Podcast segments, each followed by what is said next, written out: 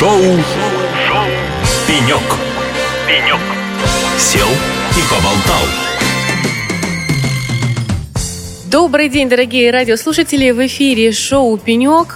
Сегодня мы сели и болтаем в рамках специальных эфиров на Казань Digital Week 2022. Я напоминаю, что Эхо является информационным партнером этого грандиозного события. И это интервью, которое вы будете слышать прямо сейчас, было записано здесь, непосредственно на площадке. Ну что же, шоу «Пенек». И сейчас на импровизированном пеньке напротив меня сидит Арутюн Ишханович Аветисян, директор Института системного программирования имени Иваникова, Российской академии наук, академик РАН. Здравствуйте. Добрый день. Поговорим мы об очень злободневной сегодня теме, о подготовке кадров. И вы, наверное, как никто другой, сможете рассказать нам, как именно ваш институт подходит к этому процессу и как вы можете помочь э, огромному количеству работодателей, э, технологичных компаний российских получить те самые э, заветные профессиональные кадры, которые они ждут, ждут каждый год и о которых говорят и обозначают эту проблему.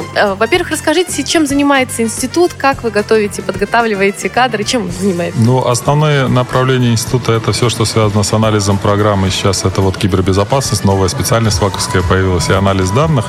Но э, модель института, в принципе, очень простая, известная в нашей стране как физтеховская модель. Это интеграция с образованием. Я руководитель трех кафедр. Системное программирование тоже называется МГУ, э, физтех и Высшая школа экономики. Ну, три лучших вуза Москвы, одни из лучших вузов России. И вторая компонента это все, что связано с исследованиями. Мы позиционируем себя как industrial research, то есть э, так или иначе это должно быть близко к индустриальным вещам, но, конечно же, идет иметь, есть большой компонент фундаментальных исследований, в том числе в индустрии. И, наконец, третье – это внедрение, то, что сейчас называют инновации, индустрия сама. И вот эти три компонента гармонично должны сосуществовать. И, конечно, несмотря на то, что этой модели уже несколько сот лет, ее реальная реализация всегда очень-очень сложна и должна учитывать все культурные особенности того места, где ты реализуешь. Вот в Москве это по одному, уже во Владивостоке совсем по-другому. Я уж не говорю о разных странах. Но это единственный способ подготовки штурмовых отрядов, как мы шутим между собой. То есть не просто армия, а именно спецназ, который может решать э, э, задачи по созданию новых технологий. Потому что очень часто это путается. И широкая подготовка э, там, программистов, да, конечно, и за полгода, за год, наверное, можно подготовить. Для этого не нужно в МГУ поступать, наверное. Но мы все-таки сейчас говорим о подготовке элиты, я надеюсь, да, я вот про эту часть. Да, да, да, безусловно, потому что именно таких людей ожидают э, наши российские компании для того, чтобы делать новые продукты и, э, собственно, идти вперед, идти вперед нашей страной.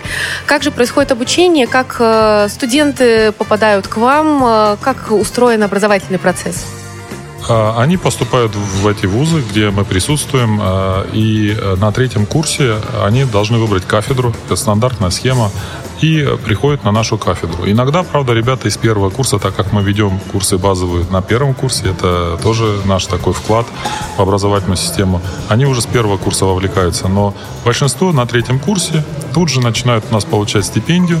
Цель этой стипендии удержать ребят именно в науке, в образовании, чтобы они, не дай бог, не стали, не пошли бы во всякие небольшие компании, ну, даже не вопрос не в большой или маленькой, а именно, чтобы не стали терять свою квалификацию, как бы. Они должны э, это как хорошее вино. Они должны раскрыться, и для этого нужно 5-7 лет, возможно, очень упорного труда, специализации. А на, на втором, третьем курсе еще у человека в голове слишком много разных моделей. И вот мы пытаемся дать э, человеку вот эту возможность, чтобы он уже после бакалавриата хотя бы мог уже определиться точно, куда он хочет. Иногда, кстати, это бывает и в аспирантуре, очень по-разному. И у него есть эта возможность на протяжении многих лет, по сути дела, специализироваться и стать таким суперпрофессионалом, востребованным где угодно. Наши ребята в этом смысле э, в любой компании мира могут спокойно, достойно работать. Но, к счастью, для нас у нас утечка очень маленькие, буквально несколько человек в год. Я видела на вашем сайте, что одним из подходов и инструментов по повышению квалификации, по образовательному процессу сотрудничество с мировыми технологическими американскими компаниями.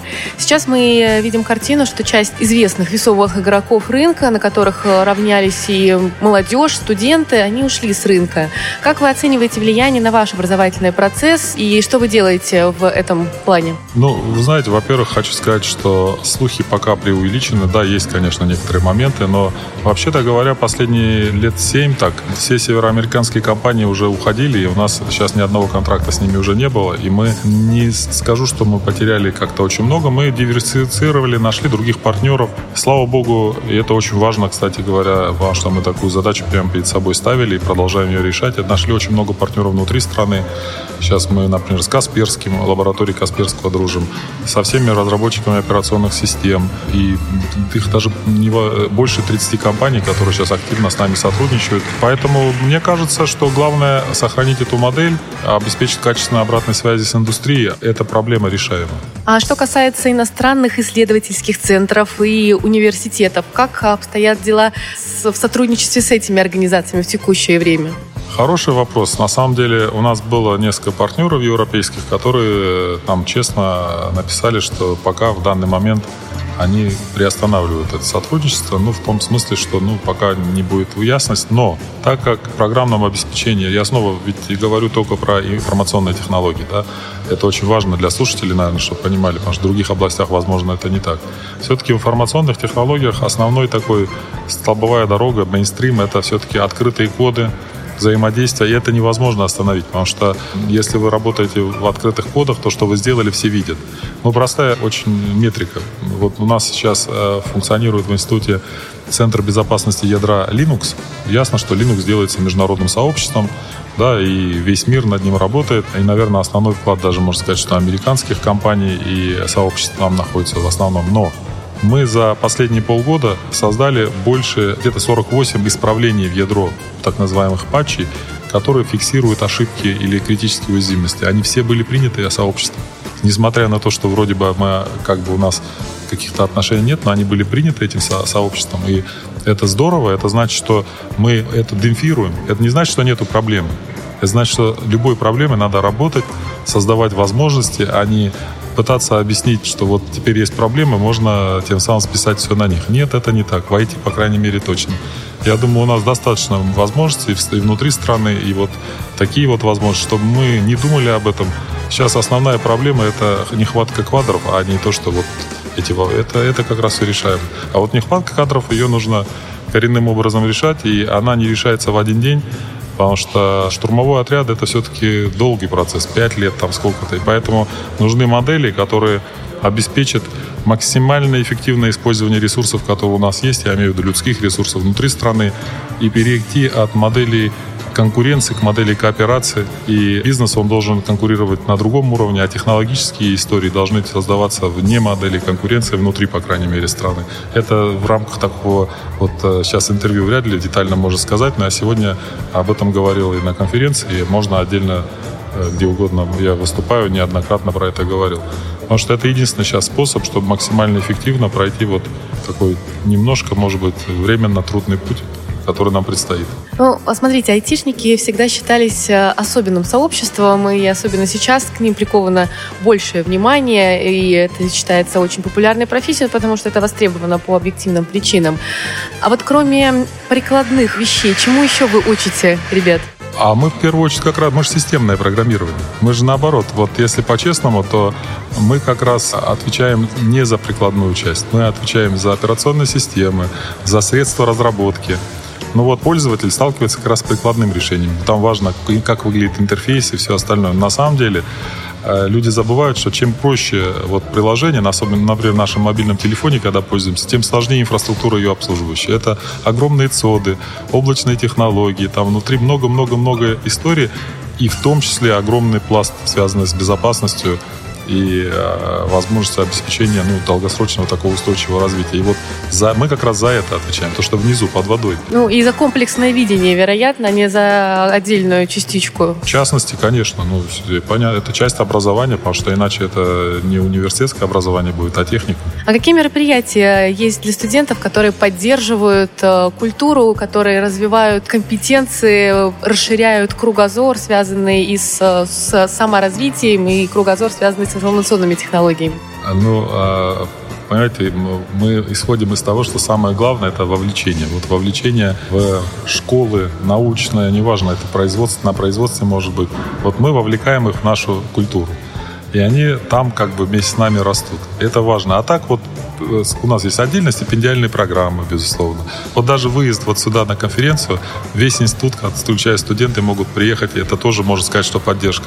Таких историй можно много сказать. Ну, на любую конференцию мировую, любой стоимости студент или любой сотрудник подал и его приняли, все будет оплачено. Это не вопрос. Но не в этом дело. Это отдельные элементы, которые можно хвалиться, но они могут ничего не дать. Важно, чтобы была вот эта культура. Вот я не знаю, но если мне дать э, все элементы борща, например, у меня борщ почему-то не получится. А вот у человека, который это разбирается, у него почему-то получится. Вот здесь вот важно именно вот это знание. Мне кажется, что вот это важно, и мы гордимся, что мы в постсоветское время в новых условиях экономических сохранили не просто модель, а мы ее показали, что она и в этих условиях вполне адекватная. Да, ее нужно адаптировать постоянно, так мы это делаем почти там в ежемесячном режиме, если нужно, но не, при этом модель не меняем.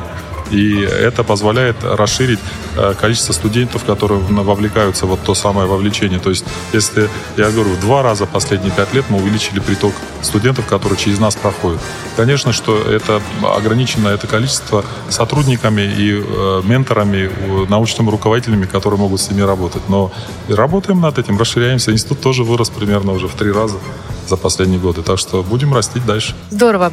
Артем Ашханович, спасибо вам большое за эту интересную беседу. Друзья, я напоминаю, что это было шоу «Пенек», и сегодня в рамках Казань Digital Week 2022 мы сели и поболтали с директором Института системного программирования имени Иванникова Российской Академии Наук и академиком РАН Арутюн Ишханович Аветисян. Спасибо вам большое. Спасибо. Шоу, Шоу. «Пенек». Сел и поболтал.